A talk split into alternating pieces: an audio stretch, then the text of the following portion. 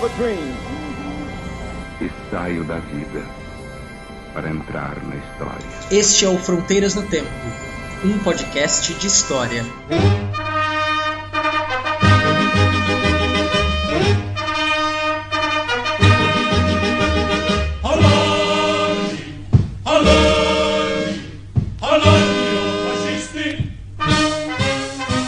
Olá, aqui quem fala é o CA. Quem fala é o Marcelo Beraba. E você está ouvindo Fronteiras no Tempo. Um podcast de história. Não. Eu quis fazer uma vinheta. Tá bom, é o podcast de história, você já sabe, a gente vai falar de história, não é, CA? Vamos lá. Vambora, Beraba. Vamos falar nesse episódio e vamos falar do que então? Já vamos. Quem viu ele já sabe, mas o título também, mas é bom a gente falar sempre, não é? Nós vamos falar de um assunto que tá virando um xingamento muito importante, todo mundo fala, mas pouca gente sabe o que é, que é o fascismo. É um assunto sério, que muita gente quer saber o que é, então vamos explicar aqui para vocês, bem tranquilamente, bem leve, apesar de ser um tema pesado, o que é o fascismo. Exato, explicar desde a sua origem histórica até a sua consolidação política e também por que as pessoas usam o termo fascismo hoje como xingamento e coisa parecida, né? E dos riscos que a gente corre de repetir alguns discursos históricos autoritários como tragédia ou como farsa, não é mesmo? É verdade, cara. Cada um tem uma ideia sobre aquilo, uma ideia, porque todo mundo imagina o que é, né? Tem a ver com autoritarismo e tudo mais, né?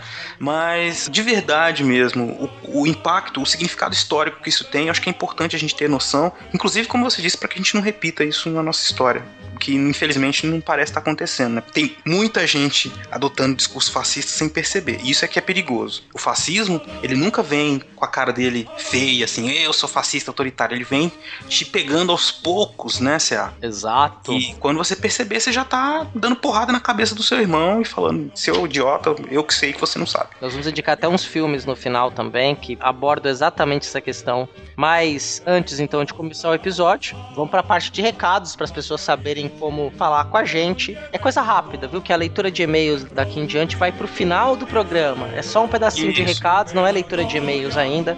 Só pra você saber como entra em contato com a gente. Não precisa pular. É, vamos sobe o som aí.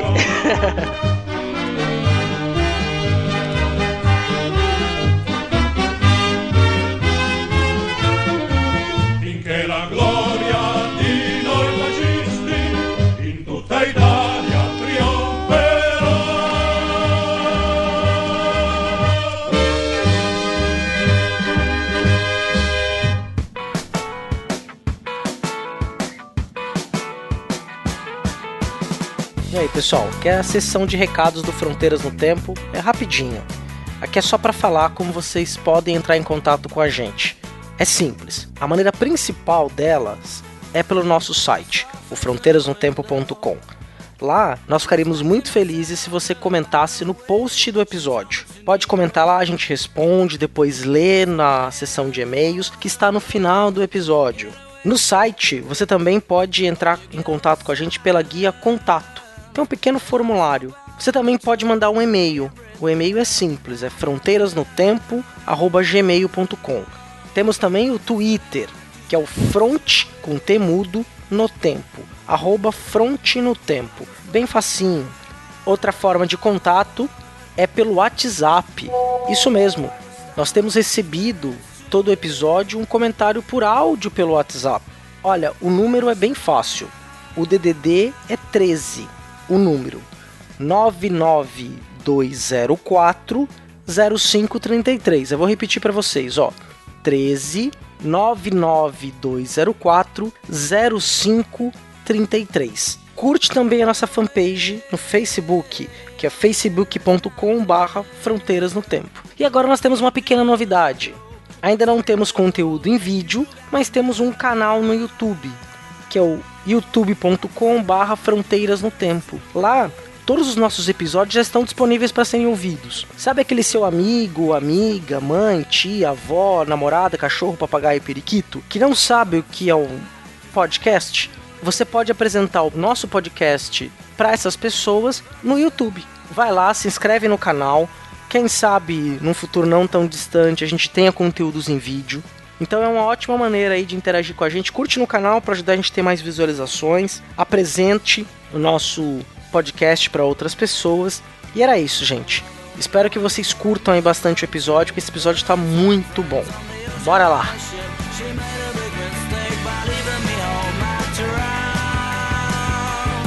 Well,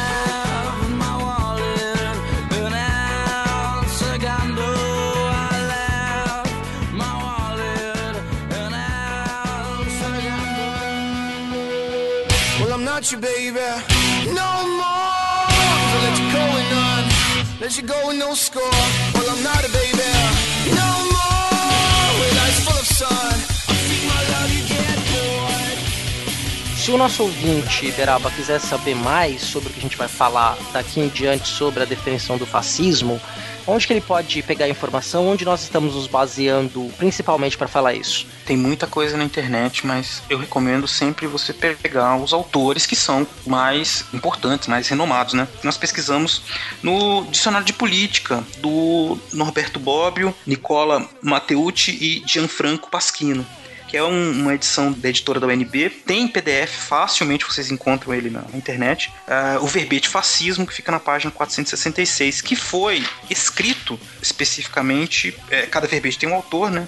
Esse verbete foi escrito pela Eda Sacomani. Tem ali toda uma discussão teórica e conceitual sobre o fascismo. Nós pegamos as principais características e estamos explicando para vocês aqui. É isso aí, é importante sempre citarmos as fontes acadêmicas na qual nós nos baseamos. Essa foi uma leitura fundamental para a gente poder discutir isso aqui. Exato, mas a gente vai deixar no, evidente no post outras indicações de leitura para o fascismo. Exato.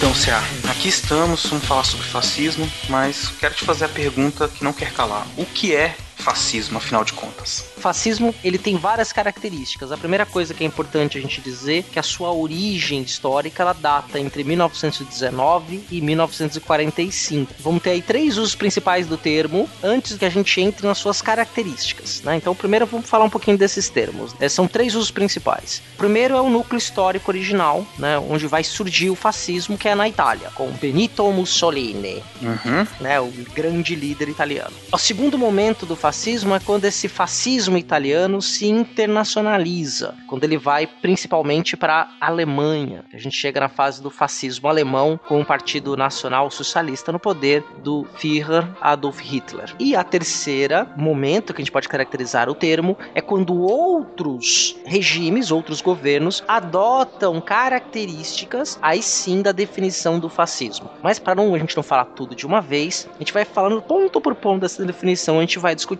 Ficou claro, Beraba? Sim, então, só para que o ouvinte entenda, nós vamos primeiro falar essas características, depois nós vamos passar para o fascismo histórico. Isso, exatamente. É, sim, nós vamos falar das características principais do fascismo, como ele é definido, faz com que um regime fascista surja, e depois a gente pensa aí como ele se espalhou e as características em cada país, né, que ele teve. E é interessante, quando você fala desse fascismo histórico, quase 100 anos atrás, né, era um momento de crise, um momento entre as guerras. Prestem bem atenção nesse momento que ele surge, né, que depois, quando a gente for no final falar dos filmes, falar do, do fascismo hoje, a gente vai fazer umas pontes com isso. É, algumas características sociais importantes, sociais e econômicas, principalmente, que vai dar algumas características e da onde ali o fascismo emergiu. Primeiro, então, verbete de dicionário, né?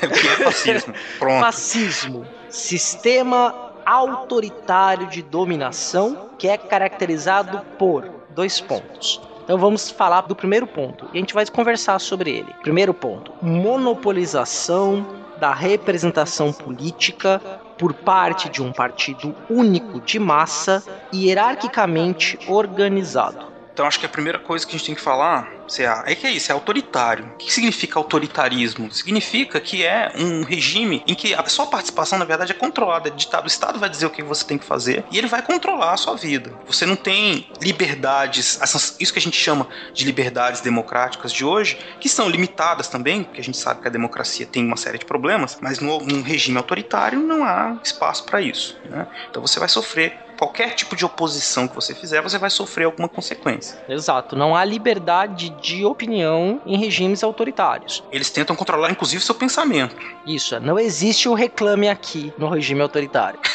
Não existe o saque, o serviço de atendimento ao consumidor. É assim e pronto. Você tem que aceitar, inclusive tem que ficar bem calminho, fingindo que está aceitando, caso você não aceite. Como dizia nos manuais de conduta do século XVI, XVII, se você não é um bom cristão, pelo menos aparenta que seja. E aí, é esse negócio do partido único de massa, o que, que significa isso? Partido único de massa vai ser um partido que vai ter grande adesão popular, que vai ser caracterizado por um número grande de militantes, um número muito ativo de militantes. E aí é importante a gente caracterizar isso, e isso depois vai aparecer na frente, quando lá no finalzinho, mas guarda este elemento que é importante, que os membros desse partido vão ser caracterizados, por exemplo, por uso de uma vestimenta comum, um uniforme. Eles têm aquela coisa do militarismo, né? Que até por isso que eles são hierarquicamente organizados. Então você tem cada um na sua posição e todos obedecendo à hierarquia do partido. Então é um partido de massa, mas que não é nós do partido somos todos iguais. Não, cada um tem o seu papel, o seu lugar na hierarquia quase que militar. E aí se aproxima dos militares porque eles, inclusive, eles usam uniformes, eles fazem cumprimentos, né? Sim. Cumprimentos típicos, né?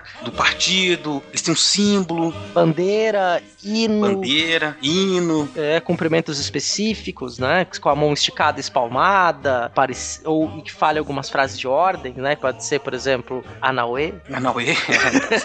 Pode ser qualquer coisa, cara. Esse é que é o grande perigo, porque a gente sempre identifica né, o fascismo com os nazistas, os fascistas. Italianos. Italianos. Mas pode ser qualquer coisa. Eu posso pegar um, uma ideia minha qualquer e transformar isso num um simulacro, numa imitação de fascismo, assim, quando eu sou muito radical, né? Sim. Mas isso é outra história, depois a gente vai falar disso, mas como é que as pessoas viram fascistas sem perceber. E exato, e olha que interessante, fazendo a ponte. Então, ó, monopolização da representação política por parte de um partido único de massa, hierarquicamente organizada. Se há uma hierarquia, significa que há um ponto alto de comando. Exato. E o, um segundo ponto que caracteriza o fascismo, nós podemos chamá-lo de uma ideologia que é fundada no culto do chefe. Ou seja, eles têm um líder que é escolhido para ser idolatrado, como o salvador da nação, como o grande pai. O grande irmão, Beraba, o grande irmão. O grande irmão, é. é eu não queria fazer já direto essa mas é, é o tá. grande irmão. É, o grande, é o grande irmão, irmão, grande camarada, o grande líder. Exato, ele tudo vê, ele sabe tudo que você faz, ele tem um plano para você, pessoalmente ele sabe, você é parte da engrenagem, você deve trabalhar para que o grande irmão, para que o grande líder, o grande chefe, fique satisfeito e possa contribuir, você possa contribuir para que ele salve a nossa nação, que sejamos uma grande nação. Até por isso que a gente tem aqui, pronto, é a exaltação da coletividade nacional. Exato. Né? E antes de falar da exaltação da coletividade nacional, Beraba, é importante ah. a gente falar que esse líder, esse chefe, ele é essencialmente o que um sociólogo alemão chamou, chamado Max Weber, ele chamou de líder carismático. Exato. Se você tem um partido de massas, você tem que ter um líder que consegue mexer com a emoção dessas massas massas, mexer com a emoção dessas massas por meio de vários formatos, utilizando diversas mídias, mas ele consegue, por meio do seu carisma, convencer a maior parte da sociedade e especialmente os membros desse partido único a segui-lo. Exato. Então ele tem essa capacidade, esse dom quase, né, de falar. De... O carisma é uma coisa que hoje em dia a gente pode até com os recursos de mídia que são mais avançados criar um pouco disso, mas fica muito claro quando a pessoa tem um carisma quase que natural que ela consegue consegue mesmo mobilizar muita gente com a palavra, com a oratória, né? Sim. E aí ele vai fazer o quê? Ele vai, esse chefe vai conduzir a nação, né? Ele vai fazer com que cada um sinta no seu coraçãozinho o desejo, aquele calor, assim, da nação, de pertencimento, né? Então fala assim: eu sou um operário, mas eu sou um, um operário que trabalha para a grandeza da nação. E eu estou junto com meus irmãos que são iguais a mim. Aí a gente começa a usar os mesmos uniformes, começa a acreditar na mesma coisa, entoar os mesmos cantos. Isso vai crescendo. Você faz parte de um movimento e ao fazer parte disso, com o culto ao líder, você ganha força enquanto grupo, enquanto a nação, enquanto essa noção de pertencimento vai fazendo com que esse grupo se torne cada vez mais forte. E essa exaltação, ela vai também se dar em oposição ao outro, não é? Nós somos uma coletividade nacional que é maior e superior à outra. Então nós devemos nos unir. E esta união da coletividade nacional leva a um outro ponto desta característica do fascismo, que é o desprezo dos valores do individualismo liberal. Exato, não importa muito o que você quer ser, porque você, quanto indivíduo, quer ser pintor, quer vender miçanga na praia, quer vender não importa. Isso, você não, você tem que trabalhar para a nação. E não é nem você que escolhe isso de verdade. Você tem uma missão que é seguir os desígnios do partido, os desígnios dos chefes, né? As pessoas que, que são melhores que você, evidentemente, porque você está dentro de uma hierarquia social e você tem que trabalhar sem se preocupar em questionar se você queria isso ou aquilo. Os seus interesses individuais não importam. É, e essa questão da individualidade é até interessante porque só para pontuar historicamente para o nosso ouvinte, a gente pode também fazer um episódio específico sobre isso mais adiante. O que a gente chama de indivíduo vai surgir no Ocidente, vamos falar aí da cultura europeia, lá só no século XVI. Antes do século XVI não eram necessariamente as vontades individuais que importavam, mas sim a vontade daquele núcleo a qual você fazia parte, da coletividade da qual você fazia parte. Você não tinha tantos desejos individuais como você vai passar a ter na modernidade, especialmente a partir do século XVIII e XIX, Exato. Até essa ligação tem uma relação com a religião, até se a gente for voltar até na Idade Média, aquela comunidade cristã que depois se torna uma comunidade nacional. Sim. O nacionalismo, o surgimento desse sentimento nacional, como a gente conhece hoje lá no século XIX, tem esse aspecto um pouco quase que religioso também. É, e, como diz alguns autores, de certa forma também é todo imaginado, né? Ninguém. É, uma, é um sentimento quase, uma coisa que. É, é uma tradição inventada. Exato, exatamente, né? Alguns vão chamar de invenção, outros vão chamar de imaginação, né? Sim. Você se sente pertencendo àquele grupo e o fascismo ele é como se fosse um exagero disso, porque ele vai pegar esses sentimentos que até um certo ponto não são problemáticos, mas é quando ele transforma isso numa quase que um culto a essa, essa nação, ao líder, isso vai começando a fazer com que você exclua quem não quer participar desse grupo esse culto, né? Sim, e aí quem é diferente deve ser excluído. A minoria deve se dobrar à vontade da maioria. Exato. Para que a sociedade funcione organicamente, perfeitamente, ela tem que estar toda harmoniosa. Então, os, os seres desarmônicos, eles não interessam. Né? Inclusive, essa é uma das características, acho que eu tô até indo pra frente, mas também é uma das características do fascismo. Não tem oposição. Sim, é sem oposição. Você adiantou um pouquinho, mas não tem problema, quer dizer, que é, é, o, é o quarto ponto aqui em diante, mas é muito disso, quer dizer. Então, se você tem um partido de massa único, liderado por um grande chefe carismático, e ele é cultuado, o rosto dele é estampado em todos os lugares, tudo que acontece na sua vida é pela vontade do líder, se você tem comida na sua mesa, foi porque o líder permitiu que você tivesse comida, porque ele trabalha para a nação e nós trabalhamos junto com eles. E, e se eu sou da classe trabalhadora, se eu sou da classe média, se eu sou da classe alta, todos nós devemos então aderir a uma outra característica do fascismo, o do ideal de colaboração de classes. Essas são as peças da engrenagem, né?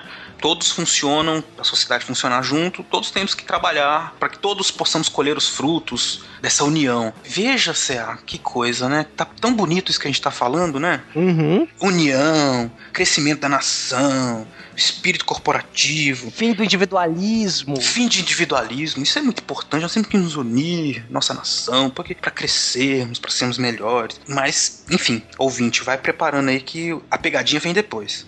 é... não é assim de graça, não. É... é... muito sedutor. E é interessante porque é um outro ponto aqui que a gente fala, falou desse funcionamento tipo corporativo, né, da sociedade, mas eles têm uma oposição ideológica, política frontal às ideias socialistas socialistas e comunistas. Né? Se pensar no, no, fascismo histórico, ele surge, o fascismo na, na Itália, na Alemanha, para combater os comunistas. É, mas o, o Stalin está totalitário, está fascista, é outra história isso, né? É, aqui nós estamos falando das características do regime, fascista, e ele tem, nesse momento histórico lá que ele surge, 19, entre 19 e 45, quando ele está em vigor, eles se opõem frontalmente ao, ao, comunismo e ao socialismo. Então é um outro tipo de associação igualitária, mas que não tem nada a ver com comunismo e com socialismo nessas origens. Exato, né? É um outro tipo de, de um regime que ele vai levar a algumas radicalizações, como teve também no regime soviético, mas também é uma, uma outra discussão. E alguns dos elementos que nós estamos colocando aqui, eles podem ser usados para explicar o regime soviético também, não escapa disso, né? Não escapa uhum. é, dessa questão do autoritário, era um regime regime autoritário, né? Como... Sim, claro. Nem todo regime autoritário é fascista. Exato, é exato. Nem todo regime autoritário é fascista. Se você pegar, por exemplo, o regime Vargas, não foi um regime fascista. A gente não pode dizer Exatamente. que o, a ditadura Vargas no Brasil foi uma ditadura fascista. Você vai encontrar elementos. Elementos. Tem elementos. É, para explicar que, que dá uhum. para encaixar alguns elementos, né? A gente quando chegar nesses pontos a gente pode até dizer um pouquinho mais. Historicamente o que você vai ter também, e isso vai enquadrar muito bem no nova característica, objetivos de expansão imperialista. Exato, porque eles querem se colocar no mundo. Imagina, acabou a Primeira Guerra Mundial, né? Estamos de novo lá em 1919. Esses países se viam prejudicados, né? Esses, não o corpo todo do país, mas esses grupos eles começam a crescer nesse discurso. Olha, a gente está sendo prejudicado, né? Nossa nação para crescer precisa desses espaços. E aí começa então essa, esse objetivo de expansão imperialista, ele ganha uma importância muito grande na consolidação do, da força desses regimes, desses grupos que depois se tornam regimes, porque começam como grupos fascistas que por meio de lutas políticas e físicas mesmo se tornam depois instauram regimes fascistas.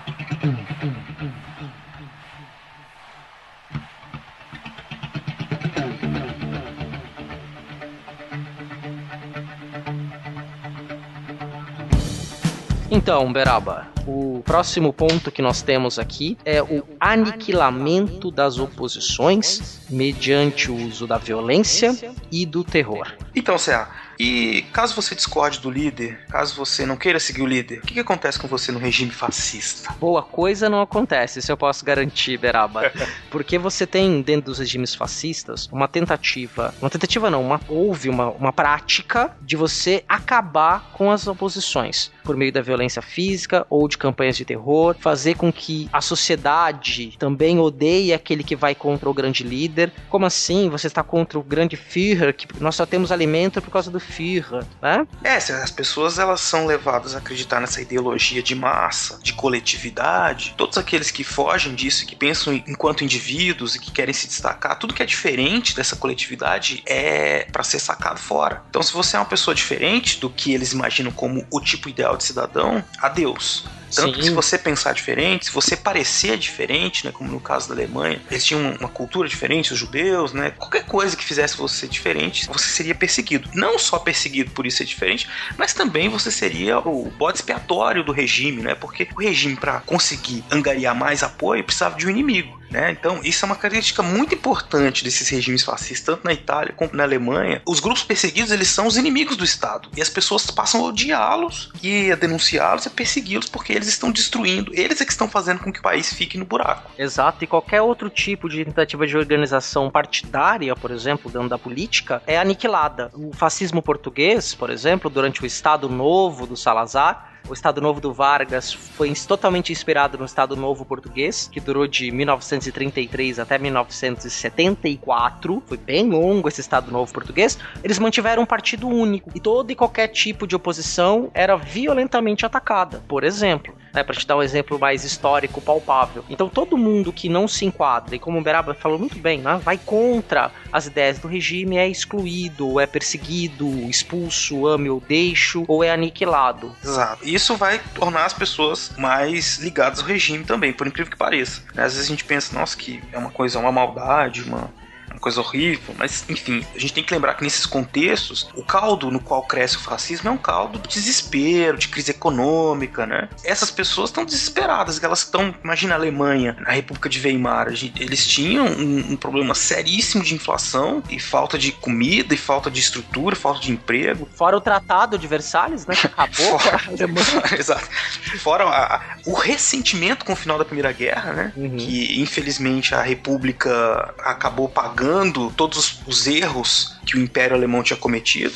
E tudo isso então cai como uma, um peso gigante na cabeça da juventude alemã, italiana, e isso vai sendo alimentado por esses líderes políticos que vão fazendo com que eles pensem: bom, olha, tudo isso que está acontecendo contra você não, não é culpa sua, é culpa dos comunistas, é culpa dos capitalistas malditos, é culpa é culpa de todo mundo, judeus, judeus, né? Os judeus é que estão fazendo isso. Então, se elege esse líder ao mesmo tempo que se impede toda forma de oposição quando chega ao poder, e se caça esses inimigos para justamente manter a mobilização da população em torno do regime, como se fosse uma forma de proteção do país. Exato, e quando você está falando isso, Beraba, já é perfeito para a gente poder fazer a ligação para o próximo ponto. Porque todos esses líderes, esses grandes líderes, esse regime, esse partido, e sobretudo o partido interno, né, os homens que estão na cúpula do partido, homens e algumas mulheres, mas historicamente foram mais homens mesmo, que estavam em torno desse grande líder, eles utilizavam muita propaganda de massa. E além disso, controle de informação. Exato, e não pode esquecer que é a época de ouro do rádio, né? Então,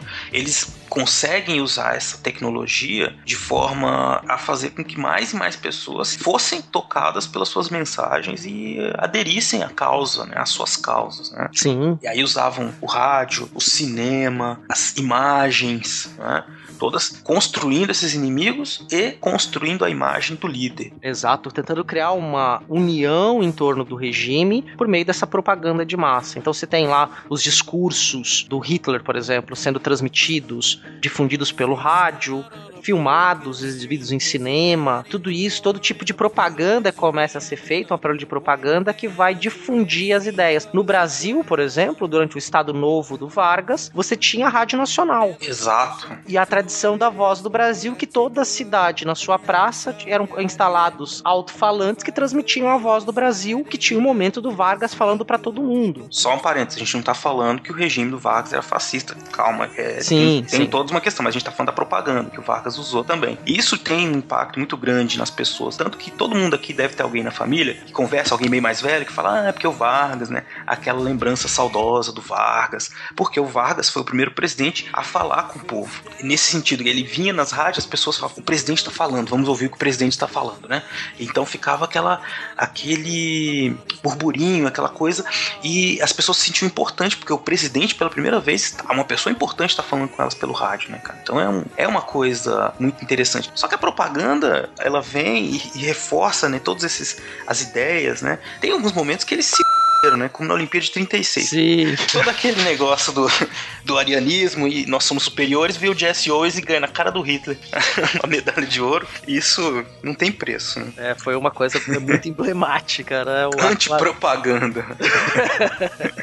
é, da grande superioridade dos arianos sobre todos Sim. os outros, a inferioridade do negro. Nós falamos bastante disso lá no Raça e Racismo na História, no Brasil, né? O nome do episódio. E uhum. nós debatemos essa questão do racismo, racismo científico, que também estava incluso nessa propaganda. Dava pra gente fazer um podcast, um episódio só sobre propaganda política, porque tem toda uma série de estudos sobre isso. Sim. Não são só os regimes fascistas que utilizam não, isso, obviamente, obviamente não. Né? Nós estamos sempre observando os líderes políticos tentando construir a sua imagem de algum jeito. Né? Eu acho que sei lá, a gente deve guardar, falar um pouco disso um dia no futuro, que é bem legal e muito atual. Apesar de não ser, como tudo, poder ser historicizado, a gente vê acontecer em todo momento e nem todo mundo percebe. Exato. A gente pode dizer que esse momento do fascismo, obviamente que não aconteceu só nos países fascistas, mas aconteceu no Ocidente como um todo, nos Estados Unidos, no Brasil, na Argentina, Portugal, Espanha. Essa questão da propaganda de massa, o tipo de propaganda que vai ser vinculado por uma grande população. Pode dizer que até a,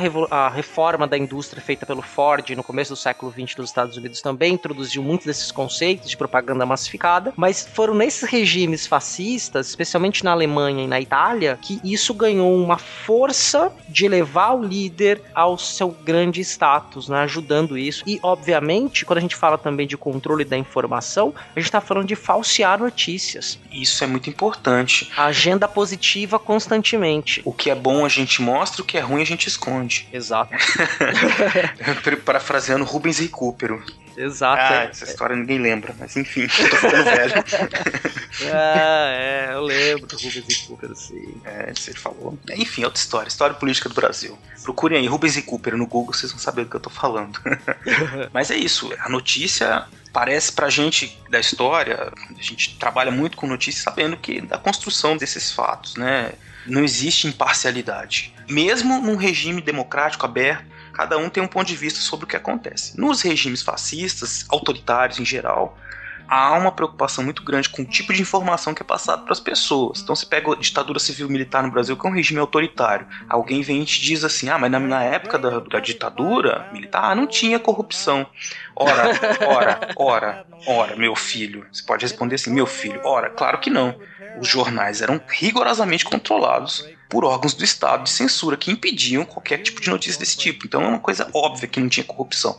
Óbvio que não tinha notícia de corrupção, né? Sim. Eu vou dar um exemplo simples. Estado de São Paulo, um dos interventores do regime no Estado, Paulo Maluf. Paulo Maluf. Sim, cuidado com o que você vai falar, você não quer ser processado. É, não, mas o, o, o senhor excelentíssimo deputado Paulo Maluf, ele não pode sair do Brasil senão ele é preso pela Interpol. É verdade. E toda essa a, a, construção da figura política dele, a sua ascensão ao poder, né, e vários dos esquemas de corrupção, ele começou no regime militar, com apoio do regime. É, e não é só ele, muita gente, Sim, né? Nem claro. vamos entrar nessa história, porque é uma história que vai longe, é muita gente, é muita história maluca. Sim, sim, mas é só para colocar um ícone, né, para as pessoas Uhum. que acreditam que na ditadura militar não havia corrupção, que era um regime mais ético, mais limpo. Banana. Sim. Banana. E olha que interessante, né? Uma característica do regime fascista, uma dessas outras características do regime, é o dirigismo estatal em uma economia que não deixa de ser privada. Exato, que significa que o Estado tem controle sobre todas as atividades, mesmo elas sendo privadas, né? Ele que determina as estratégias né, de investimentos. Na verdade, o que ele vai fazer é privilegiar também aqueles que o financiaram, né? Porque esses regimes eles existem não sem apoio de grandes grupos capitalistas, né? De pegar na Alemanha grandes indústrias que financiaram o nazismo, que hoje em dia tem vergonha disso, né? Escondem sua história, o que aconteceu mas que é evidente que faziam isso movidos, em alguns casos talvez por ideologia, mas em muitos casos também para se aproximar das políticas de Estado e conseguir o apoio do Estado para o desenvolvimento das suas atividades, né? Sim, cai nas graças do rei. Cair nas graças do rei, né, cara? Então você tem uma economia que ela não é planificada, como era nos regimes socialistas, né? Que aí você não tem mais a iniciativa privada do ponto de vista das ações econômicas, mas no fascismo o Estado toma frente e os grandes empresários aderem ao regime e trabalham junto com ele. Quer dizer, há favorecimentos, há políticas econômicas que vão favorecer esses grupos que não são grupos grandes e os- esses empresários em contrapartida apoiam cada vez mais o regime, porque é um jogo de ganha-ganha para eles. Exatamente. Tem até umas histórias, né? Coisas que foram criadas durante o regime nazista que depois tentaram se desvincular, né? Disso. Por exemplo, a própria marca de carros, né? A Volkswagen. Ninguém Sim. fala disso, né? A Siemens, né? Uhum. A falar. Bayer. A Bayer. Tem a historinha da Fanta, que deu um, um problemão uns tempos atrás. A propaganda foi feita uma propaganda falando: olha, a Fanta foi criada na Segunda Guerra por falta de matéria-prima. Sim, tipo, foi criada pelos nazistas.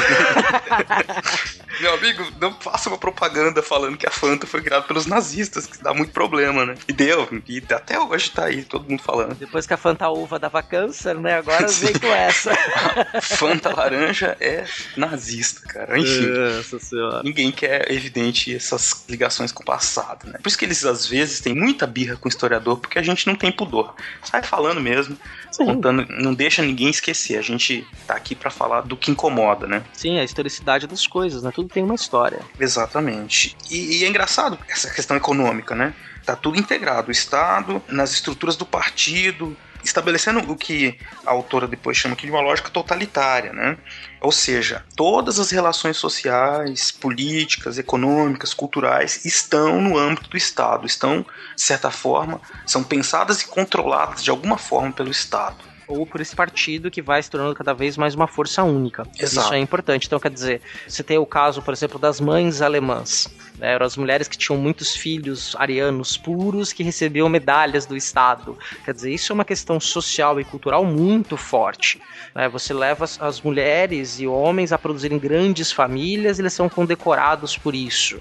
Os elementos culturais, tudo que valoriza. Você colocar, por exemplo, o ataque das valquírias dentro dos panzers, né? os blindados alemães tocando enquanto os soldados iam para a batalha. Né? Então você tem todos os elementos de coisas que vão ser edificadas para valorizar cada vez mais o regime do ponto de vista cultural, do ponto de vista político, econômico, e tudo isso dentro de uma lógica totalitária. Totalitária em que sentido? Um controle total dessa elite dirigente que está dentro com o poder do Estado sobre esses elementos. Exato. É claro que existiam possibilidades de resistência.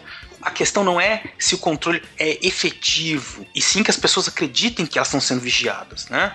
Aí a gente pensa em, na atuação macroeconômica e aí eles tinham mais controle, mas no dia a dia, como é que as pessoas vivem num regime fascista? É muito parecido com 1984, né? Aquela coisa de você está em 1934 você é colocado de maneira literal, né? Você é realmente vigiado, né? É, isso é o, o Beraba tá fazendo referência ao livro do George Orwell. Isso. Pra quem não conhece ou não fez a ligação ainda com a referência. Verdade. E lá tem uma coisa literal. O Estado cria um jeito de você estar tá sempre sendo vigiado pelo grande irmão. Inclusive o personagem principal que trabalha no Ministério da Verdade a grande função dele é alterar as notícias do passado para que haja uma coerência com aquela ação que está acontecendo no presente. Vou dar um exemplo, que é do livro. Eram três grandes potências. Vamos imaginar então que a Oceania estava em guerra. A Oceania não é a Oceania geográfica de hoje, mas era toda a América, a parte da África e a Inglaterra, faziam parte dessa grande potência intercontinental. Estava em guerra com a Eurásia, que representava o restante da Europa, a Rússia até a Ásia. E aí, de repente, eles estabeleciam um acordo de paz e a Oceania entrava em guerra contra a Lestásia. Ou seja, a Oceania sempre esteve em guerra com a Lestásia e a Eurásia sempre foi a nossa aliada.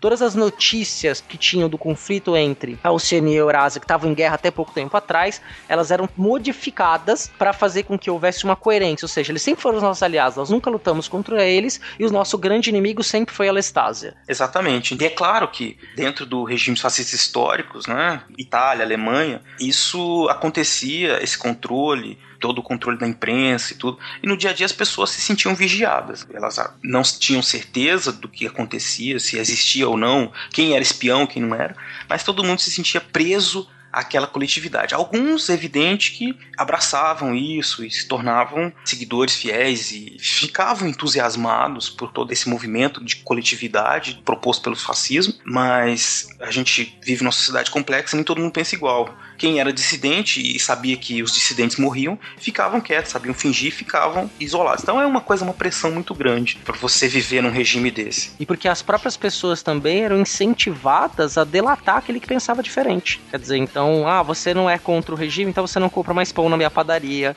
ou vou denunciar você para as forças policiais. Né? Todo mundo acaba virando vigia de todo mundo, né? E aí você estabelece uma forma de controle social extremamente eficaz. Exatamente.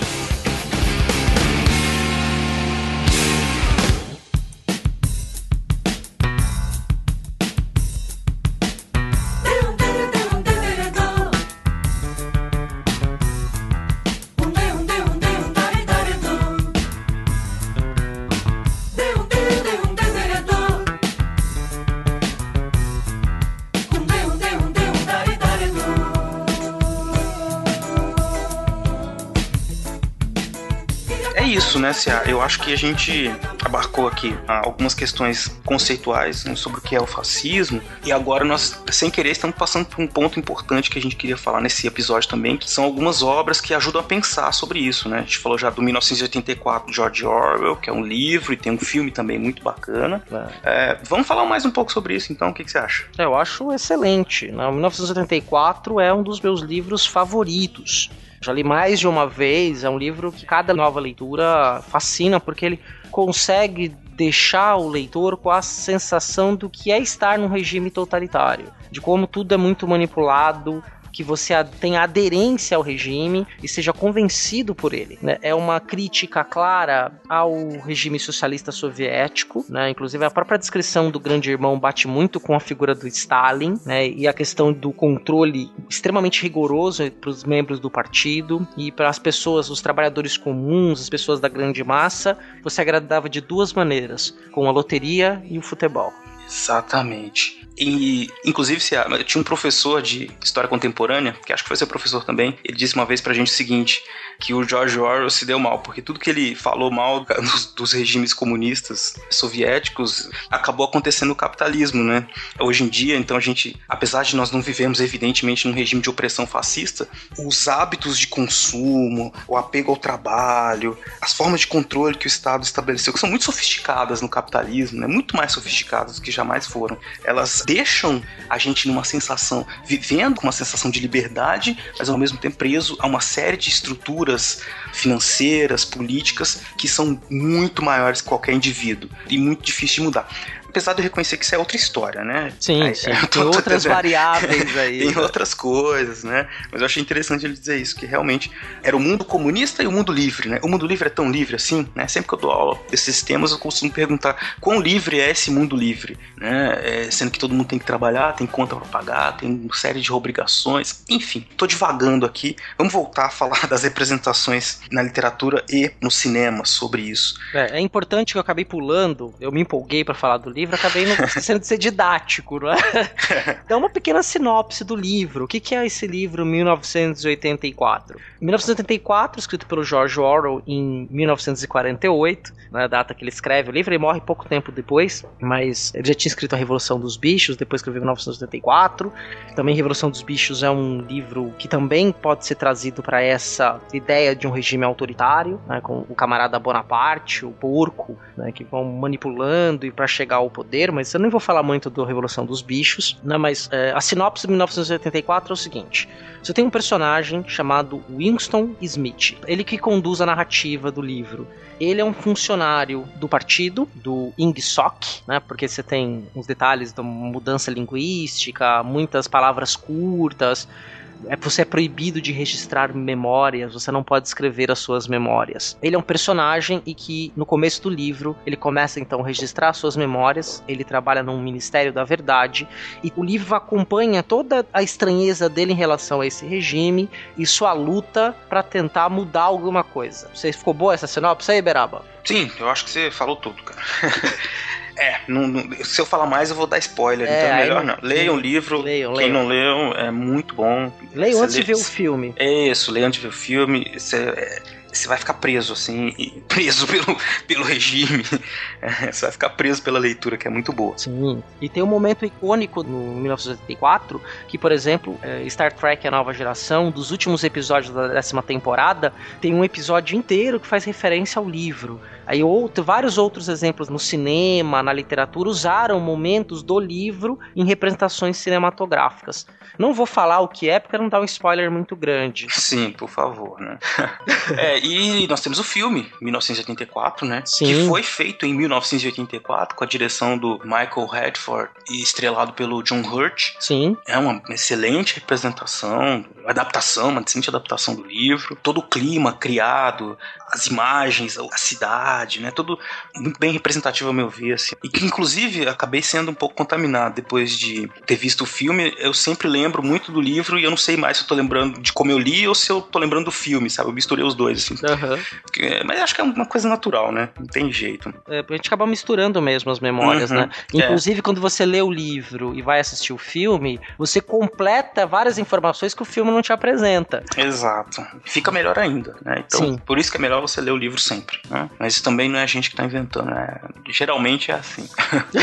é um romance fantástico, eu recomendo mesmo. Então, tem as principais características aí dos regimes fascistas, né? O controle, manipulação de notícias, né? A questão do inimigo que está sempre presente, né? Essas que o Cea já falou aí também, todas elas. E o que mais, Cea, assim, desses filmes? Tem muito filme sobre isso, muito livro também, né? Vamos falar de filmes mais atuais, Berabas? dois filmes que são assim muito icônicos para que a gente consiga entender, por exemplo, a como é que esse regime conseguiu angariar força e chegar então ao topo. Isso é importante, CA, porque é o seguinte, inclusive foi o que nos motivou a fazer esse podcast com esse tema, né? Porque parece uma história muito distante, uma alucinação coletiva, né? Muita gente pensa o Hitler, mas que maluco, como as pessoas seguiam ele, tinha um bigode ridículo, era um baixinho, um cara escroto. Como, né? Então, nós temos uma tendência a nos, a nos distanciar disso e achar que isso não, não são atitudes humanas, civilizadas, que nós, que somos pessoas do presente, civilizadas, né, e inteligentes, nós nunca repetiríamos isso. E esses filmes atuais que nós vamos comentar agora,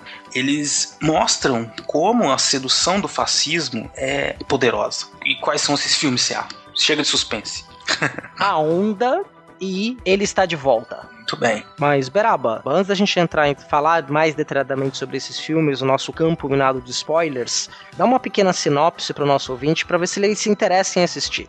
A Onda é um filme de 2008, alemão, dirigido pelo Dennis Gensel, e ele é um filme que mostra um professor de, de ensino médio que faz um experimento com seus alunos para que eles compreendam como é a vida num regime ditatorial, autocrático. Isso é de 2008, né? O Ele Está de Volta é um filme de 2015. Ele Está de Volta quem? O Hitler. Então, é um filme que fala como seria se o Hitler aparecesse no mundo em 2014. É, então é isso literalmente que acontece. O Hitler acorda em 2014, diretamente de 2015, de 1945. 1945, né? E ele vai lidar com esses encontros e as ações, como Hitler reagiria ao mundo e como o mundo reagiria a Hitler hoje em dia. Exato. E aí você tem um, é um drama, que é a Onda, e, por incrível que pareça, o Ele Está de Volta é uma comédia bem sarcástica, mas é uma comédia né? Uma comédia que você não necessariamente você vai rir, mas ele tem todo uma alguns alívios cômicos que você tem ao longo do filme que cabe exatamente na linguagem. Né? Ele foi um filme muito bem pensado. Ambos você consegue encontrar no Netflix para assistir. A Onda, eu tenho certeza que tem no YouTube o filme completo para ser assistido, mas você consegue ver a Onda e o Ele está de volta no Netflix com uma qualidade bem melhor. Dá para ver o filme legendado, não é? A qualidade Netflix mesmo. Então, se você se interessou a ver o filme, os filmes, os dois, e se você não gosta de spoiler, para o áudio aqui nesse momento, anota onde você parou, assiste os filmes e volta, porque nós vamos fazer daqui em diante uma análise desses filmes. Mas se você não liga para spoiler, continua com a gente por sua conta e risco. Exatamente, então vamos lá, vamos falar desses filmes mais aí. Vamos lá, sobe a vinheta. Campo Minado de Spoilers.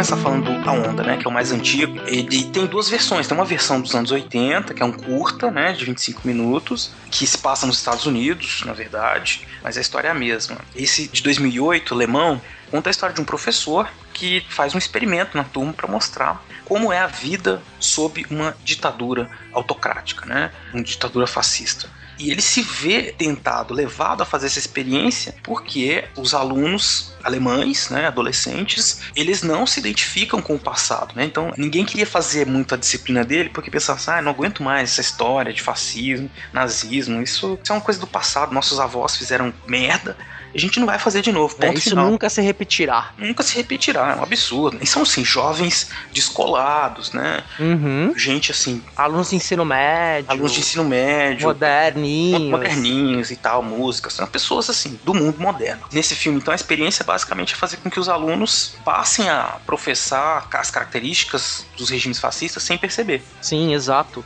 Então, o professor começa fazendo algumas modificações, estabelece algumas regras, e a primeira regra dele é que todo mundo tem que usar a camiseta branca. Exato. Uma das primeiras coisas que ele faz para chamar a atenção da turma é um discurso unificador, né? Ele fala o seguinte: a Alemanha sofre uma série de problemas, nós temos que nos unir, a nossa comunidade tem que se unir, nós temos que trabalhar pelo nosso futuro juntos, nós somos irmãos, que somos iguais, que blá blá blá blá, né? E os alunos, como eles são jovens, né? Eles estão naquela fase de questionar o mundo dos pais dele e toda a estrutura montada, né? Aquela questão geracional. Eles ouvem aquilo e falam: Poxa, é verdade, olha, nós precisamos de mais união, nós precisamos nos guiar por valores diferentes, né? Do que os nossos pais nos ensinaram. E a fala do professor vai nesse sentido. Tudo isso é claro que ele vai fazendo de caso pensado, né? Sim, é totalmente estruturada a fala dele, até a maneira como ele fala, a entonação do discurso, em determinados momentos ele fala mais alto, ele gesticula, ele fala com muita firmeza, muita convicção, e isso vai seduzindo os colegas, uhum. vai seduzindo os meninos. Aí quando alguém que fala alguma coisa diferente, ele vai e contra-argumenta com muita força, trazendo sempre o argumento dele. Exato, ele impede, quer dizer, ele, aos poucos ele transforma a aula dele numa uma aula em que ele, ele vai ditando, mas com muita sutileza, eu diria. Assim, pra gente tá assistindo, a gente já percebe o que ele tá fazendo. Uhum. Ele vai entrando na cabeça dos alunos, assim, autoritariamente, assim, né mesmo? Ele vai minando a individualidade deles, né? Sim, exato. E qualquer ponto de discordância vai sendo extremamente atacado. Chega num determinado momento que os colegas começam a atacar aqueles que começam a divergir. A divergir. Quem diverge é sacado. Então eles começam a usar roupa branca. Sim. O filme se chama Onda porque eles criam um grupo, né? Que se chama A Onda. Eles têm um comprimento específico. É que é o pegam a mão, passam na frente do corpo e essa mão simula o movimento de uma onda mesmo. Exato. E eles começam a fazer ações em grupo, né? Todos vestidos de branco. Isso cria uma identidade de grupo para eles. Então eles começam a aparecer né, mais na, na, na, comunidade escolar, na cidade, né? Isso vai aumentando a autoestima deles, a força deles. E há um discurso de superioridade desse grupo. Superioridade, exatamente. Nós somos melhores do que os outros. A verdade está conosco. Exatamente. E, é claro, aí acontece durante o filme todo o desenvolvimento da trama vai no sentido de essa experiência vai ganhando força, né? O professor começa a perceber que a situação tá ficando séria, né? Mas aí já é um pouco tarde, porque eles começam a fazer ações violentas, né? Contra quem diverge. Exato. Então começam a pichar, é, picham muros, depois há o momento em que um aluno que tem alguns problemas mentais, ele começa a misturar cada vez mais aquilo como uma realidade cada vez mais forte. E quando o professor chega na sua última aula e mostra para eles como todos eles tinham se transformado em nazistas, esse aluno sai do controle e acaba atirando num colega, né? E tudo que eles fizeram, por exemplo, tem uma, uma personagem feminina que ela se recusa a usar branco, ela usa vermelho. Exato. E ela é excluída por todos e até pelo namorado. Ela deixa de fazer parte daquele grupo porque ela não aceita se comportar e se vestir como eles. E nesse ápice da ação, eles percebem como foi fácil para o professor, na figura do grande líder, levá-los como massa. Exatamente. Então é um filme que, no fim das contas, nos deixa com essa sensação horrível de que, sim, se a gente não prestar atenção, facilmente nós podemos ser seduzidos por esses tipos de discursos radicais, que são não são radicais, né? Eu vou até refazer minha, minha adjetivação. Não é radical. É sempre um discurso muito manso e muito conciliador e muito pensado assim para construir um futuro melhor, por, com base na união, com base em valores, uma idealização do passado, olha como a gente era, a gente pode ser melhor, como nós somos, né? Uma coisa que pega alguém numa situação ruim, né? Isso só funciona se você tá com algum problema, alguma baixa autoestima, algum, algum problema, uhum. né? E joga você para cima, né? Joga a sua baixa estima lá no alto. uhum. joga você para cima e faz com que você, pô, agora eu tenho um grupo, agora eu tenho um caminho, eu tenho um líder. É isso que é o perigo em momentos de crise. Um Exato. líder, porque o líder, ele te fala um caminho que parece mais fácil. E aí, uma hora, esse líder vai fazer uma coisa muito ruim, com certeza. Exato. E teve uma coisa interessante que você comentou no começo. Você falou que a primeira versão foi um curta norte-americano. Você sabe por quê? Não, cara. Porque esta história foi um experimento que um professor fez de maneira real. Ah, é verdade. E nos Estados Unidos, não foi na Alemanha. É verdade, é verdade, cara. Eu tinha esquecido desse detalhe. É um detalhe esse que, que aí os alemães pegam essa história, trazem para dentro de si como um exemplo Né, de falar, olha, gente, vocês percebam como não é difícil, que a qualquer momento ele pode estar de volta. Exato. É. Você já puxou o gancho, óbvio, pro próximo filme que nós vamos falar, que é Ele Está de Volta. Um filme alemão de 2015 que fala exatamente isso sobre. É uma, é uma ficção, né? Ficção científica, quase. Porque o, o, Hitler viaja no tempo, né? E vem de 1945 direto para 2014. Ele tá nos momentos finais, provavelmente, da guerra, ele tá no Do seu bunker, bunker. Exato. Né? Já aquele. O fim do fim, e ele. Como o Exterminador do Futuro faz, ele aparece no meio de raios e fumaça, mas não pelado, ainda bem. ele aparece lá com a sua roupa tradicional. Exato. É importante dizer então que esse filme, ele é uma comédia que foi pensado então para ironizar toda essa situação, essas possibilidades, né? o que aconteceria se o Hitler voltasse. É uma comédia parecida um pouco com aquele filme do Borá, né? Porque ela mistura umas partes que são encenadas com, Sim, exato. com cenas de conversa real, né? Então é um sujeito vestido de Hitler andando por aí. Aí o cara, o cineasta e ele saem filmando, ele conversando com as pessoas, a reação das pessoas a alguém vestido de Hitler na Alemanha. O que, que se imagina? Imagina que as pessoas vão ficar chocadas, enojadas. O que, que acontece? Ah, Uma das primeiras cenas que acontece esse tipo de interação, eles estão na frente do portão de Brandemburgo, um dos grandes cartões postais de Berlim, e todo mundo quer tirar um selfie com Hitler. é, é, aí a gente já dá aquele riso meio assim, nervoso, né? É, porque ao mesmo tempo que você acha engraçado, você fica, fica preocupado. Sim, exato. E as pessoas vão, tiram selfie, gostam de ver a figura ali vista de Hitler, num dos pontos principais de Berlim. Depois vocês procurem imagem aí sobre o, o portal de Brandemburgo, que é bem icônico na Alemanha mesmo. Tem na moeda, no euro, que circula na Alemanha. Tem na- no verso, né, na cara ou a coroa, nunca lembro. É, tem o símbolo do portal de Brandemburgo, né? É bem icônico da Alemanha. E teve muito significado histórico, especialmente na Segunda Guerra ali para os alemães. E o Hitler aparece nessa praça e aí as pessoas estão lá tirando foto com ele, param para conversar, alguns fazem o gesto, né, característico. Exato. Foi inspirado nos romanos, né? O Ave César virou Heil Hitler, Heil Hitler, né? Exato. E assim, e ele. O Hitler chega no presente, né? Então ele sabe, ele é o Hitler, ele tenta fazer uma adaptação, quer dizer, ele tenta se atualizar, né? Aí ele se conforma que tá no presente, tá em 2014, e as pessoas que ele conversa, dizer, essa parte que é mais real, é interessante a gente observar que a interação que as pessoas têm com ele é como se ele fosse um palhaço, mas assim, as pessoas veem a figura do Hitler como algo caricato, engraçado, né? Sim. Mas, mas isso é que é o perigoso, né? Quer dizer, é uma, uma figura que é um ícone de uma situação que é muito ruim, que não deveria se tornar nunca engraçado. Né? A não ser se fosse pra, no sentido de ridicularizar e espantar, mas as pessoas achavam ah, quase como uma celebridade, né? Sim. E durante o filme, esse é o, é o enredo, ele vai se tornando uma celebridade, né? o discurso dele de que os tempos estão difíceis, que futuro que as crianças vão viver, que a nação alemã tem que voltar a ser uma grande nação, que a economia tem que se fortalecer, que tem que dar emprego para as pessoas,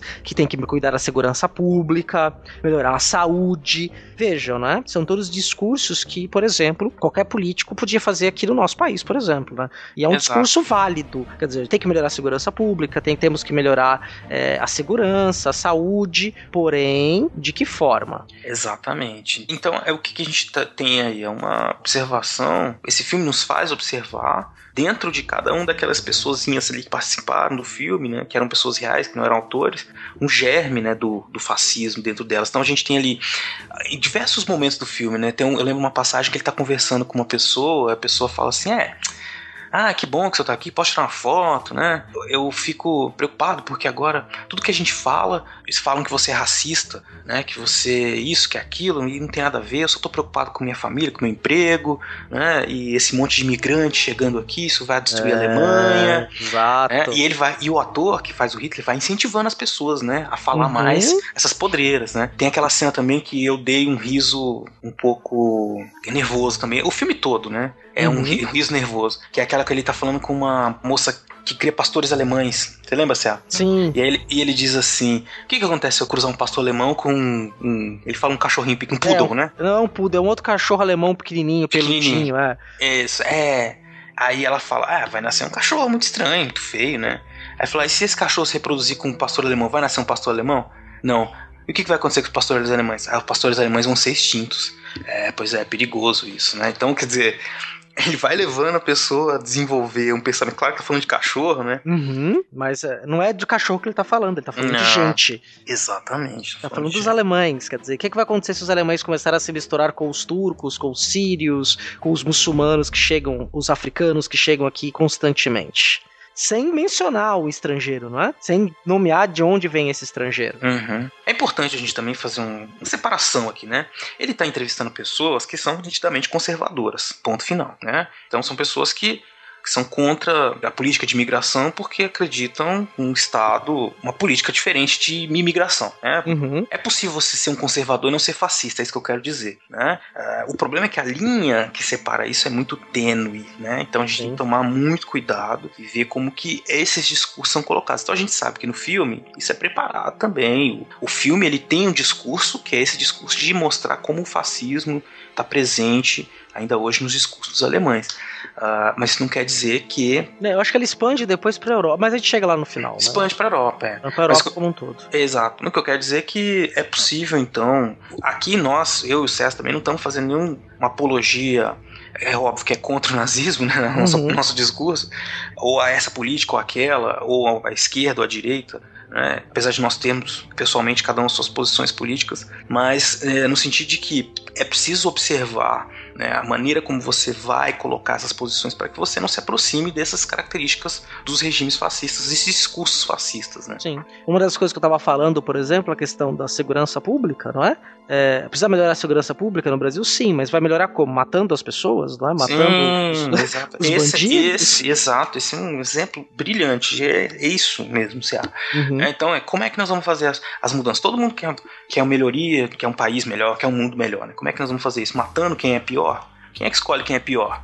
Né? Quem é que escolhe quem é o problema? É você, sou eu? E se essa pessoa escolher alguém que não é. Se não for justo isso, né? É, é- sempre é muito difícil conviver em, sociedade. É muito difícil. E é muito difícil também conviver numa sociedade de forma democrática, né? Sim, e aí essa parte da democracia é muito interessante. Na hora que o personagem Hitler diz que na democracia dele, né, as pessoas devem seguir o que ele diz. Exatamente. Muito democracia, é muito mas democrático, é muito democrático. E eu que digo que é democrático, né? eu sei o que é melhor pra todo mundo. Exatamente. Mas é, é, ele tem um, um- um produtor de TV que tá em crise, porque a TV, os programas que ele faz, ninguém se interessa. Né?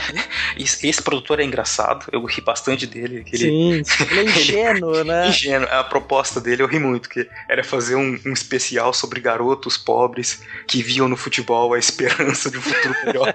Aí o cara, não, de novo não, pá, né? Joga ele pra fora do prédio, assim, cara. Eu achei muito engraçado aquilo. E aí ele en- encontra, uma, ele filmou sem querer o Hitler, vai atrás dele, acha que é um ator, né? Uhum. E propõe fazer uma reportagem com esse que ele acha que é um ator. Né, que imita muito bem o Hitler e que faz umas falas engraçadas, né? Então, ah, vamos, ele acha curioso e começa e faz um programa, é, começa a filmar o Hitler, pede dinheiro emprestado pra mãe, né?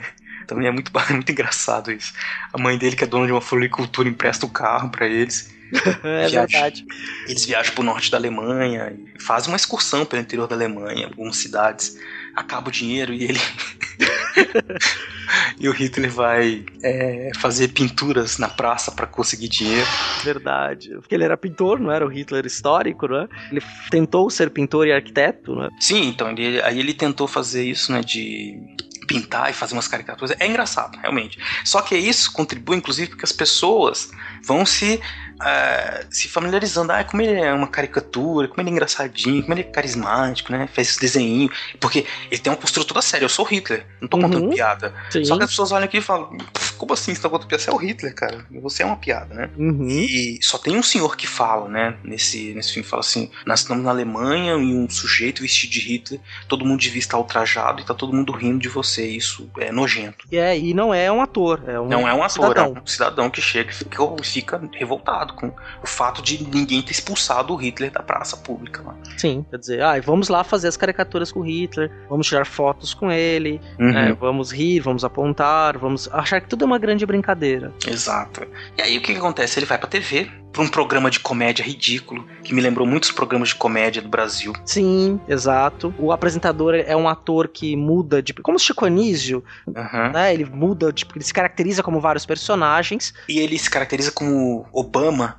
Em 2014 ele faz uma blackface, que é um negócio que é super, hiper, mega ofensivo. Ninguém faz blackface mais, né? Que é aquela Uhum. coisa de pintar, você ser branco e pintar o rosto de negro e imitar. Fazer uma caricatura de um personagem negro, né? Sim. E é um programa então bizarro, né? De mau gosto. E lá que o Hitler vai fazer sua primeira aparição na TV. Tchan, tchan, tchan, tchan. É interessante que, interessante que eles convidam os produtores.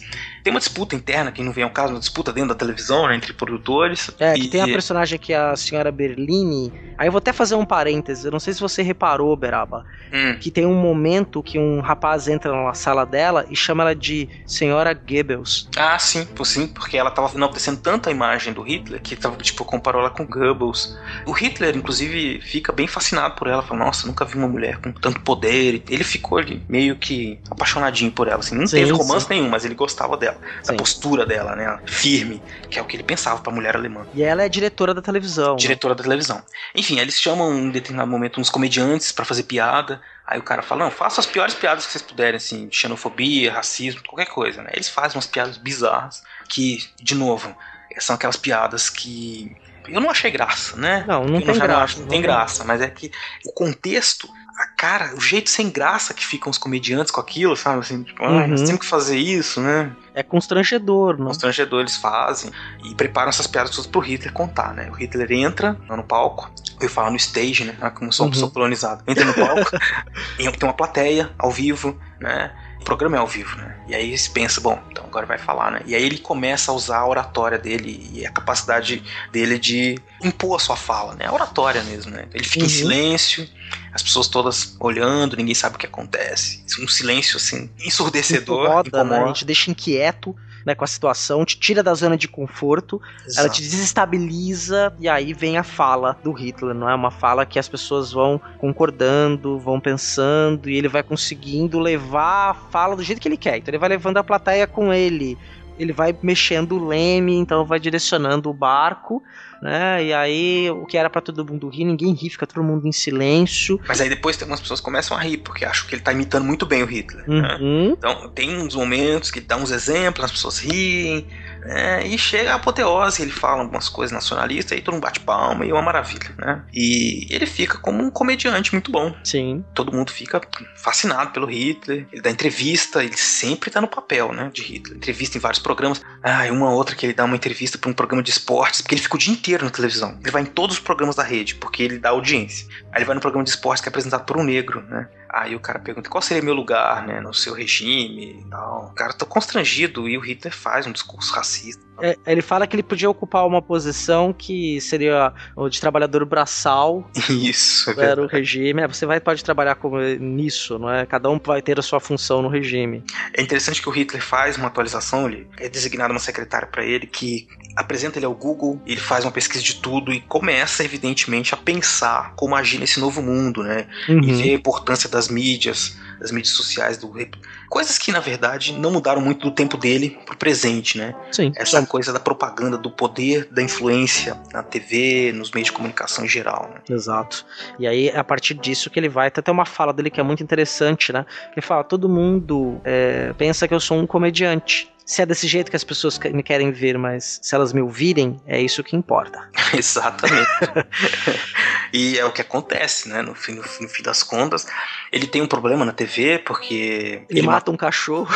ele deu um tiro no cachorro porque ele tava viajando pelo interior. E isso- esse vídeo é exposto, né? As pessoas ficam chocadas porque não pode matar cachorro, né? Você pode falar que você vai matar imigrante, que você vai fazer e acontecer, e que você é o Hitler, mas você não pode matar um Não cachorro. matar um cachorro, que isso é horrível. E ele é defenestrado da TV e todo mundo começa a achar ele um vilão. Mas ele consegue um- uma reversão como? Escrevendo um livro. Exato. novo, né? É sua segunda grande obra. Sua segunda grande obra, ele escreve, né, ele fica na pior, né? Morando na casa de favor lá com aquele produtor que era amigo dele. Escreve o livro, e o livro faz muito sucesso. E ele volta à cena, né? Com, volta a ser uma celebridade. Sim, volta à TV. E esse livro vai virar um filme. Exatamente. Ele vai virar um filme. E fica então essa mensagem, né? De como esses discursos fascistas, né, de novo, como eles são, como a própria figura do Hitler, que seria Uhum. uma coisa para se ter ojeriza, nojo mesmo. É, quer dizer, você tem que se afastar disso, uma coisa que nós deveríamos não esquecer, né? Mas ao mesmo tempo também não tornar algo menor, né?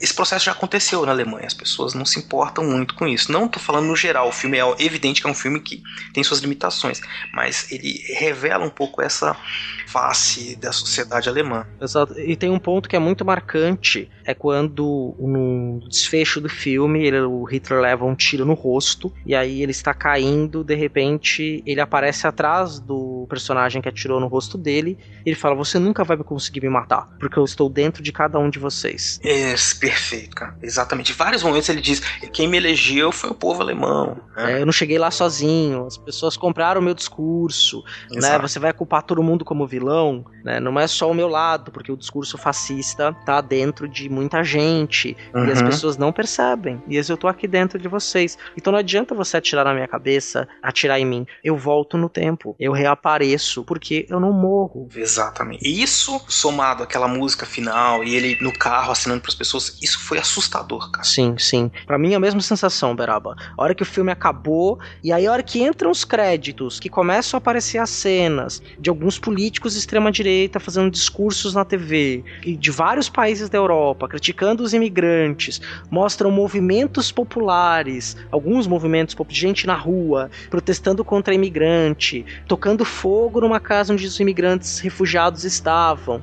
E, e como está ganhando força, e aí o filme mostra que veio. Exato, cara. Então, é um filme que a gente contou aqui algumas partes, mas ainda assim, vale a pena, assistam, tá lá no Netflix, né? E pensem bastante sobre isso.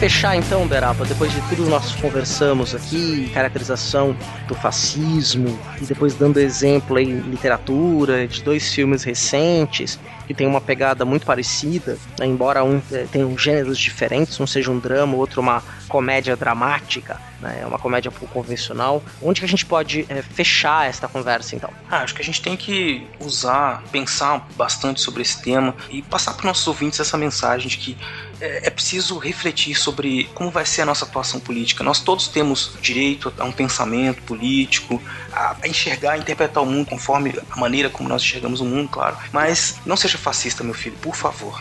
Exato. É, é importante que você tenha a concepção de que o outro tem tanto direito quanto você. Exato, a gente criou uma sociedade que possibilitou os direitos individuais, né? Isso não quer dizer que a gente não deva pensar coletivamente ou viver em comunidade harmoniosamente, sim, mas não precisa anular as diferenças. O que dá força para nossa vida são exatamente essas diferenças que vai fazer a sociedade progredir. Sim, a tolerância acho que eu acredito que seja a palavra-chave para que nós fechemos né, essa discussão. É nece- é necessário uma- ter uma tolerância com as minorias. E aí, as minorias que às vezes nem são tão minorias assim, como as mulheres, por exemplo. Nós falamos no- há dois Exato. episódios atrás, os negros, os pobres, as pessoas que portam alguma diferença física que é estabelecido como da normalidade, não é? Sim, pensar coletivamente, mas não no sentido excludente, mas no sentido de inclusão, né? De incluir todas as diferenças, né? Nós todos podemos conviver numa comunidade harmoniosa com todas as diferenças. Não precisamos que conviver só entre iguais, né? E como nós vivemos num, um momento, né? Agora, esses anos 2010, é, A década de 10, né? década de 10 aí que estamos observando na Europa, nos Estados Unidos, uma progressão desse tipo de discurso, que é um discurso fácil, né, do vou resolver o problema, vou construir um muro, vou acabar com, com a imigração, vou acabar com os criminosos, botar tudo na cadeia, né, vou botar a polícia na rua, vou fazer acabar com os corruptos, né, tudo isso que parece muito bonito, né, é um discurso, né, isso não tem aplicação prática, se a pessoa está querendo manipular vocês, se a pessoa está querendo usar da sua indignação, da sua percepção de que o mundo não tá bom, para justamente satisfazer seus próprios interesses políticos, interesses pessoais. Né? Exato, esse discurso vem de mansinho, vai convencendo, entra como piada. Ah, este cara é muito bom, ele é mitológico e ele vai resolver os nossos problemas. É, exatamente. É? Vira é. piada, vira É. piada. Quer dizer, as pessoas olham, né? Nos Estados Unidos está acontecendo isso. Quer dizer, olha que coisa engraçada. No- atualmente no Brasil, você tem, por exemplo, no Facebook, estão ressuscitando o Enéas, vários dos discursos do Enéas estão voltando. Né? E o Enéas tinha um discurso totalmente autoritário Exato. né? Voltam os discursos dele, alguns políticos atuais também tomam. A TV, não precisa nem ser político, a Liga TV, que a gente vê isso na TV diariamente, nos programas da tarde. Né, que lidam com a questão da criminalidade, né, então você tem isso, tá espalhado. Se a gente não ficar atentos, quando a gente perceber, ninguém tem mais direito, a não ser dizer sim, senhor. Pois é, então vamos exercitar nossa capacidade de reflexão, deixar de lado a preguiça e pensar, tá? Agora vocês já sabem o que é fascismo, espero, né?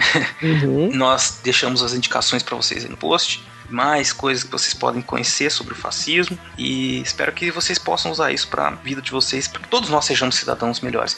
Nós, é claro, nós não estamos aqui iluminando vocês dizendo, ai, façam isso que vocês, vocês melhores, vocês vão ser melhores, né? Nós temos a luz, vocês não têm. Longe disso, nós estamos compartilhando com vocês um pouco de como nós vemos essa questão e o perigo que existe, inclusive, em não enxergar essa questão. Né? E usar o fascismo como um xingamento vazio, fascista, fascista, fascista, sem saber exatamente o que é. Uma coisa perigosa, uma coisa que existe, uma coisa que nós temos que prestar atenção e combater, todos nós, sendo pessoas progressistas, sendo pessoas conservadoras, pessoas cristãs, ateus, brancos, negros, todo mundo, todos nós temos o direito de existência, direito à, à diferença, ao mesmo tempo que temos que ter também a consciência de que é preciso ter tolerância e, e temos que exercitar nossa capacidade de conviver com essas diferenças. Beraba, você disse tudo. Eu vou assinar embaixo do que você disse. E chegou o momento de nós, então, reflitam sobre tudo isso que nós dissemos. Chegou o momento, então, nós encerrarmos aqui e irmos para a leitura de e-mail para o final do programa. Então é isso. Muito obrigado. Um abraço, gente. Um abração, tchau, tchau. Ah, não vai embora não, que tem leitura de e-mails, hein?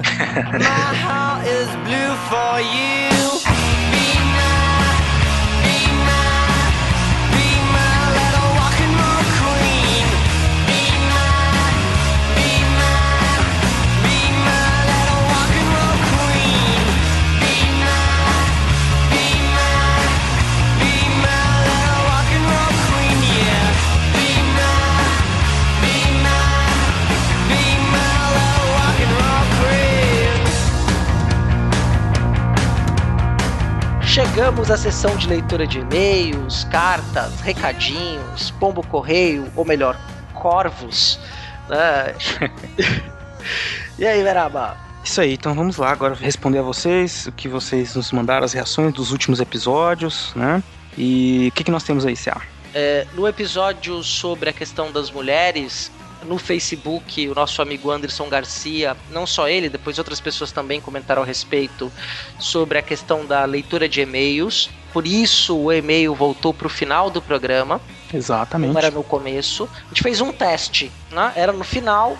Ninguém escrevia pra gente, a gente colocou no começo, as pessoas continuaram não escrevendo.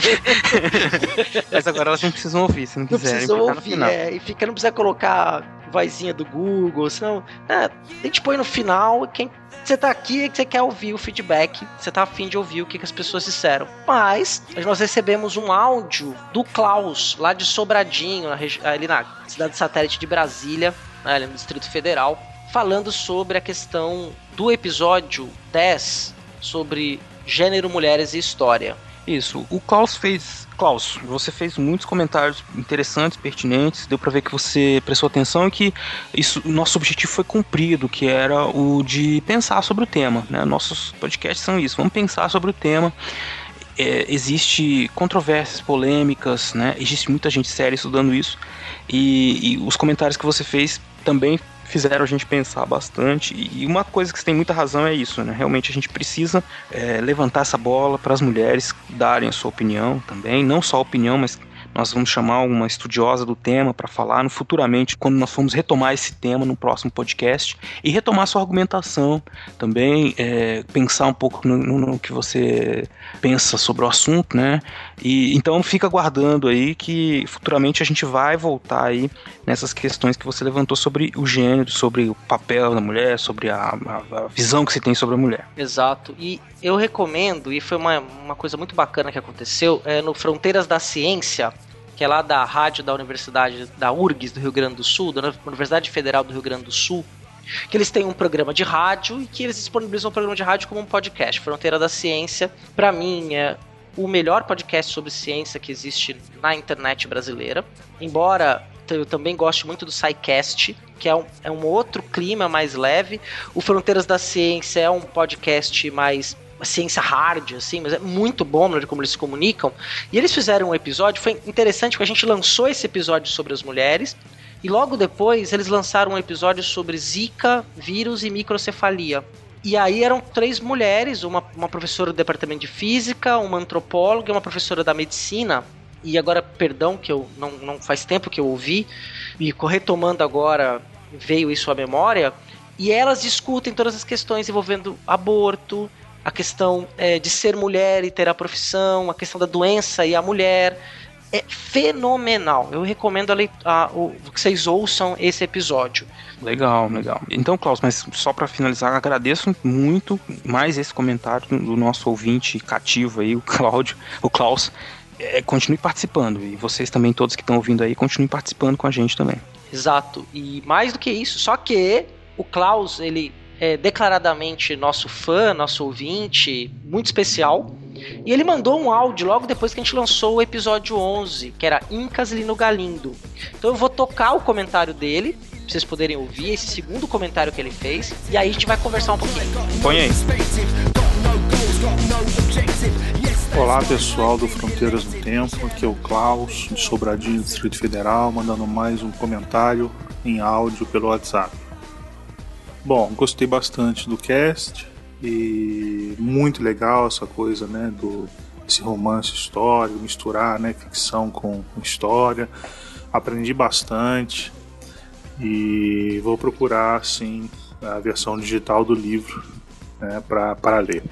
É, duas notas pessoais, uma pelo amor de Deus, não demora tanto assim para lançar outro episódio. A galera que é fã fica ansiosa. E segundo, é, de brincadeira, mas obrigado seus putos por terem colocado Tom Jones na trilha sonora. Agora eu vou ficar mais 60 anos com o Carlton dançando na minha cabeça. Para quem se lembra, né, daquela série do Will Smith, aquela cena dele dançando daquela forma totalmente absurda. agora eu vou passar a doença para os outros. Vocês estão pensando agora no Carlton dançando. Bom, é isso, gente. É, parabéns de novo e para quem já está de saco cheio de me ouvir nos comentários, bom, faça você também seu comentário, envie, né?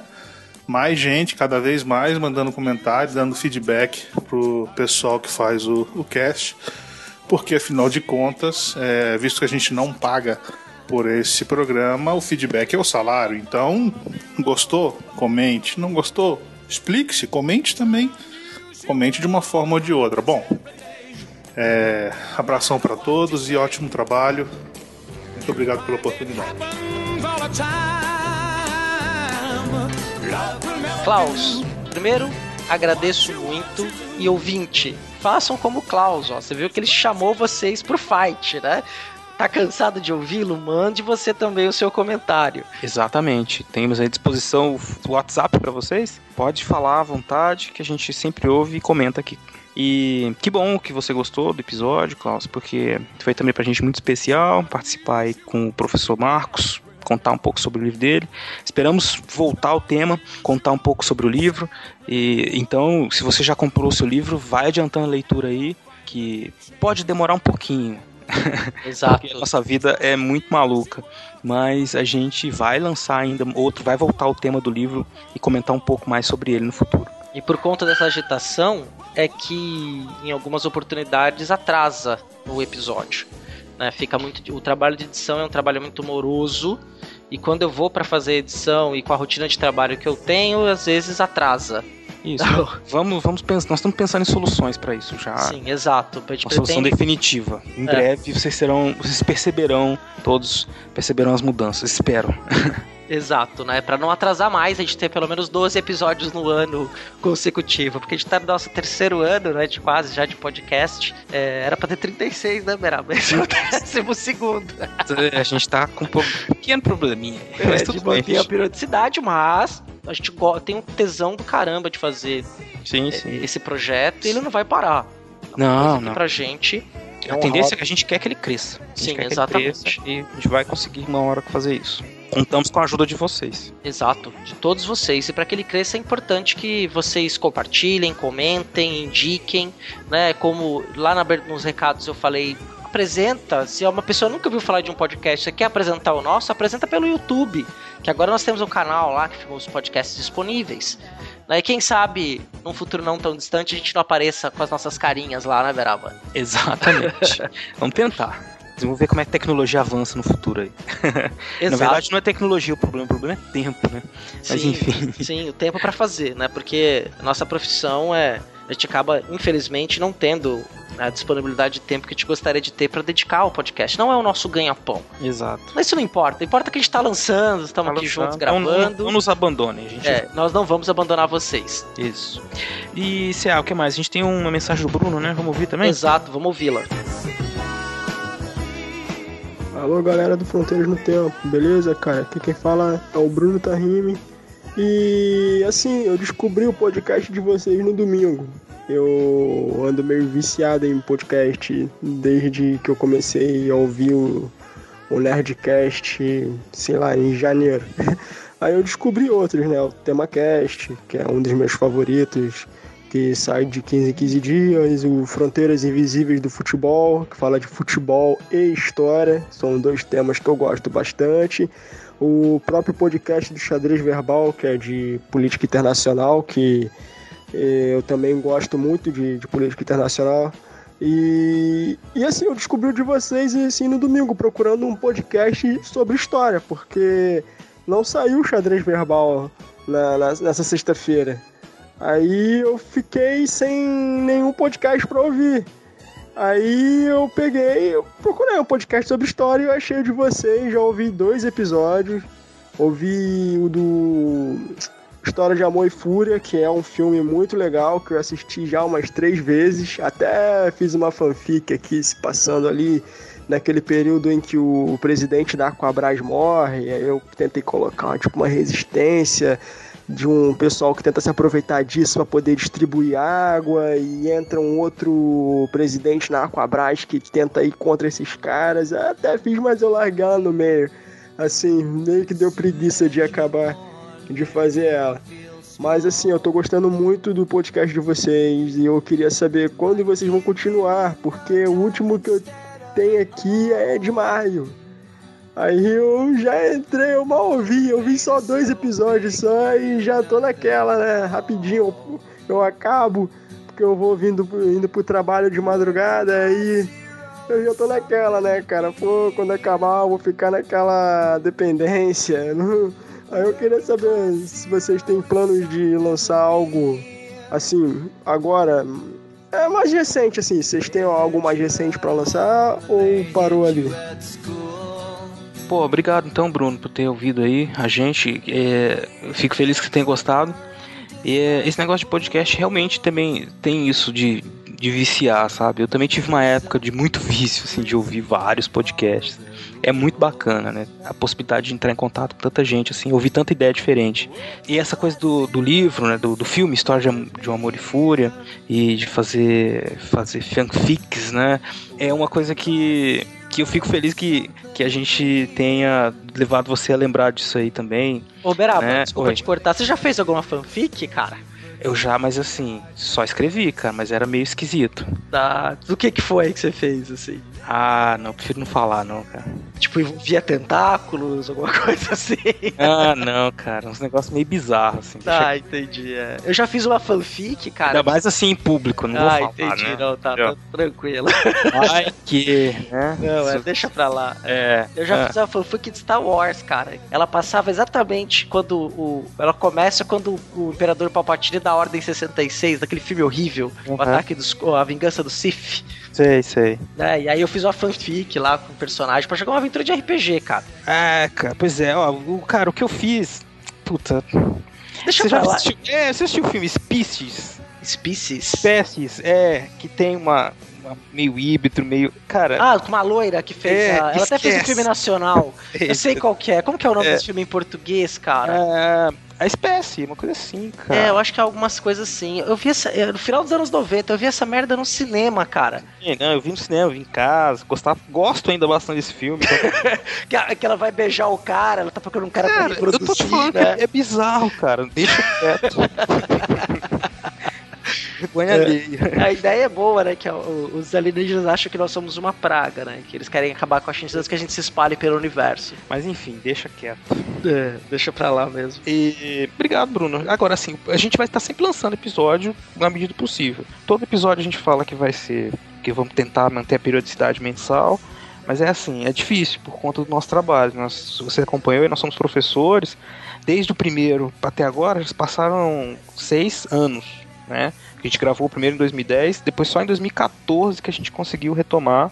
Então, é, 2013, né? Não, 2014. 2014. O primeiro episódio que nós lançamos foi em agosto de 2014. É. Então a gente retomou em 2014, desde então a gente tenta manter, gravar periodicamente, mensalmente, mas é difícil, por conta do nosso trabalho, que é sempre, a gente tá sempre preparando aula, montando um monte de coisa, um monte de material, e aí ele... É, e, e aconteceu que eu tava de férias, mas você não, né, Beraba? Porque Pois você, é, acontece- desse trabalho teve greve, e aí teve uma jornada louca de trabalho pra repor a aula, e aí a gente ficou sem conseguir gravar, né? Pô, eu tava numa loucura total, e eu, agosto que eu tava mais tranquilo, o CA tava na loucura, então eu- a gente vai aos poucos, assim, continue ouvindo, é, não vai ter realmente toda semana, infelizmente, isso é uma realidade que a gente não vai conseguir chegar nunca, mas esperamos chegar em breve a fazer um por mês. É, um por mês, é. é a nossa, é, sempre a gente tem essa esperança, né? esperança de De chegar ter uma lá. regularidade de episódios.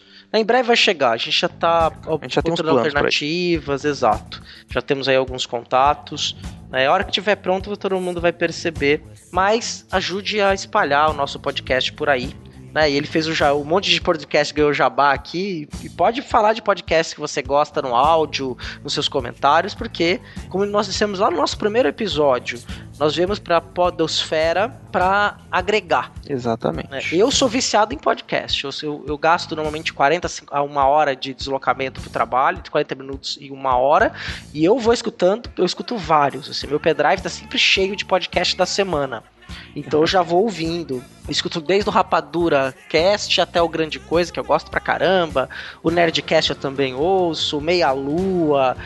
O Fronteiras da Ciência. Vários podcasts. Tem outros que eu também escuto, mas eu vou indicando depois em outras oportunidades. Maravilha, Cia. O que mais que nós temos? Do WhatsApp não tem mais nada. Teve muita gente que compartilhou pelo Facebook. Eu agradeço a todos que compartilharam. Né? Nós não tivemos comentário no site. Inclusive, o site tá de cara nova. É verdade, não deixe de conferir. Tá bem bonito. Sim, então fizeram umas figurinhas nossas, assim, ficou bem simpático. Gostei. Augusto Carvalho, nossos camisa 10 aqui. Obrigado, Augusto, de novo. Estamos devendo um caminhão de coisa pra você. Sim, eu até emprestei o meu Ruff Gunner volume 2 pra ele lacrado. Antes de eu ler, falei, Augusto, toma aí, pode ler primeiro. Ele merece, merece, merece. Merece, cara. cara e ele é, olha, e eu falo mesmo, não é porque ele nos ajuda, assim, é, uma, é um, é um garoto que eu gosto demais dele, assim. É um, é um cara extremamente do bem. Confira o canal dele no, YouTube, que é o Anap Brasil. E ele é um cara que você tá perto, ele passa uma coisa boa, é um aluno dedicado. Augusto, S2 pra você, cara. Então, muito obrigado, Augusto. Então é isso, né, Beraba? Então é isso. Então terminamos mais um episódio. Esperamos ver vocês na próxima leitura de e-mails. E no próximo episódio também, né, Cia? Que vai ser sobre. Surpresa! Ah, isso. Aguarde, aguarde. É, Esse episódio que você escutou sobre o fascismo tem relação com o tema. Exato. Tem relação direta, umbilical, direta com o tema. Então tá, um abraço a todos. aí. Um abração, tchau, tchau.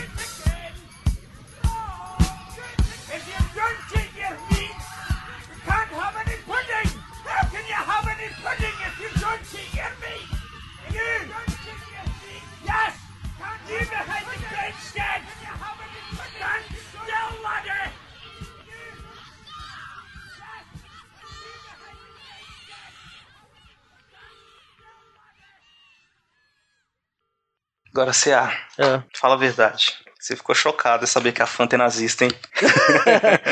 Eu não sabia, cara. Eu não sabia, eu não tinha ideia. Aqueles seus goles de Fanta laranja, delicioso. Puro nazismo, cara. Ainda bem que eu parei de tomar refrigerante, cara. Ah, e a minha mãe fazendo bolo de aniversário com molhado com Fanta nazista, cara. Minha... não, me, não, acabou com a minha infância isso, cara. Ai, meu Deus. Verdade, puta, adorava esse negócio aí. Ai, ai.